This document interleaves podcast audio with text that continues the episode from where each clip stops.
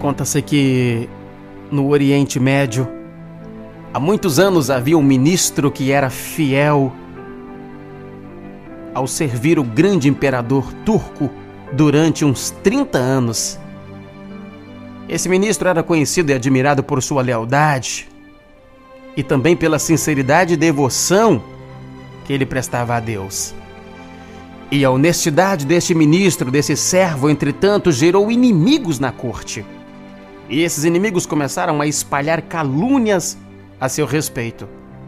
Eles falavam para o, o imperador, ao ouvido do imperador, o dia inteiro, até que num certo dia o imperador também começou a desconfiar do inocente ministro e acabou condenando à morte o homem que lhe servia tão bem por mais de 30 anos. E naquele reino, quem fosse condenado à morte era amarrado e jogado no cercado onde o imperador mantinha, mantinha os seus cães de caça mais ferozes. Ao ser jogado para os cães, os animais esta, est, estalhaçariam a vítima de imediato. Antes, porém, de ser jogado aos cães para ser estraçalhado, o ministro ele fez um último pedido para o imperador, dizendo que ele precisaria de 10 dias de trégua para se preparar para o momento. Nesse tempo, ele pagaria as dívidas, recolheria o dinheiro que lhe deviam e devolveria artigos que as pessoas lhe deram para guardar. Ele aproveitaria o tempo ainda para dividir os seus bens entre os membros da sua família e indicaria um guardião para os seus filhos. Depois, então, de ter a garantia de que o ministro não iria tentar fugir, o imperador concedeu para ele, então, o pedido de 10 dias de trégua para que ele se preparasse para o momento. O ministro, então, logo correu para casa, juntou 100 moedas de ouro e depois ele foi visitar o caçador que cuidava dos cães do imperador. Ao chegar lá, ele ofereceu para o homem as 100 moedas de ouro, dizendo para ele: Deixe-me cuidar dos seus cães durante dez dias. O caçador concordou e, durante os dez dias seguintes, o ministro cuidou das feras com muita atenção, tratando-as bem e alimentando-as bastante. Já no final dos dez dias, os animais estavam comendo na sua mão. No décimo primeiro dia, o ministro foi chamado à presença do imperador porque o, o imperador já pretendia executar o plano da morte do ministro e ele mesmo iria assistir quando o ministro seria jogado para os cães. Mas, depois de jogado lá no cercado para as feras, quando as, as feras o viram, correram até ele, mordiscaram afetuosamente as suas mãos e começaram a brincar com o servo. O imperador ficou espantado e perguntou para o ministro por que é que os cães haviam poupado a sua vida, estava brincando com ele em vez de devorá-lo. E o ministro então respondeu: Olha, eu cuidei desses cães durante dez dias e o senhor mesmo vê agora aqui o resultado. Agora imagine o senhor.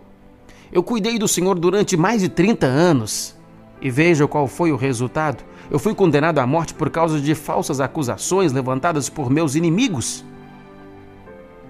O imperador ficou envergonhado. Ele não só perdoou o ministro, como também lhe deu belas roupas e lhe entregou os homens que o havia difamado. Mas o nobre ministro libertou aqueles homens e continuou a tratá-los com bondade. Por vezes, nós temos agido como o imperador da história, desconsiderando pessoas que nos são fiéis por longo tempo damos ouvido a outras que desejam destruir e infelicitar. Há sempre caluniadores nos palcos terrenos e sempre há quem lhes dê ouvidos e crédito. O indivíduo que fala mal dos outros quando estes estão ausentes não tem boas intenções. Quem deseja edificar, corrigir equívocos, melhorar a situação, fala diretamente com os envolvidos e ouve as suas razões. Geralmente instigadas pela inveja, o ciúme, o despeito, pessoas arrasam a vida de outras pessoas geram infelicidade para si mesmas, no futuro próximo ou distante. Por isso é sempre importante pensar sobre as verdadeiras intenções daqueles que gostam de fazer comentários sobre quem não está presente e não tem a menor chance de se defender. É importante considerar ainda que quem faz comentários maldosos dos outros para você poderá fazer de você para os outros logo mais. Pensando assim, sempre que o assunto em pauta for uma pessoa, seria justo que ela pudesse participar da conversa. Você não gostaria de estar presente quando o assunto fosse você? Pois bem, é muito provável que as outras pessoas também desejem o mesmo. Por mais fascinante que seja falar mal dos outros pelas costas, isso jamais fará dessa prática uma atitude nobre. Gospel.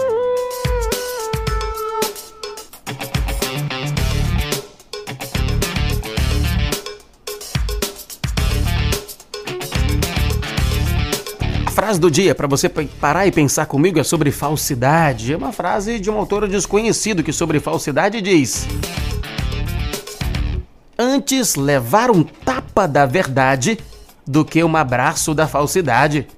Top Gospel.